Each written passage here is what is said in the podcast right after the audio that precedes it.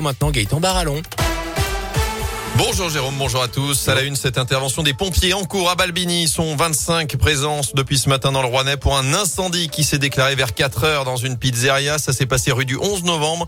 Le feu serait parti d'un four selon les secours. Les logements à l'étage étaient inoccupés. Il n'y a pas eu d'évacuation ni de blessés, mais les employés devraient se retrouver évidemment au chômage technique. Dans l'actu aussi, le soulagement à venir pour certains enfants et parents. Le port du masque ne sera plus obligatoire dans les écoles à partir du 4 octobre prochain. Attention, ce sera le cas seulement dans les établissements situés dans les départements le taux d'incidence est inférieur à 50 cas pour 100 000 habitants pendant au moins 5 jours. La Loire n'est pas encore concernée avec un taux de 60. La Haute-Loire, en revanche, est déjà descendue à 41. À suivre aujourd'hui plusieurs mobilisations, notamment celles des profs et des personnels de l'éducation nationale. Ils réclament un plan d'urgence avec des moyens supplémentaires. Le mouvement va toucher les écoles, les collèges, les lycées. Il y aura des manifs un peu partout dans la région, notamment dans une heure à la Bourse du Travail à saint Chez nous, toujours à 11 heures cette fois-ci, place Jean Jaurès sont les aides à domicile qui manifesteront pour réclamer là aussi plus de moyens, une meilleure reconnaissance de leur métier.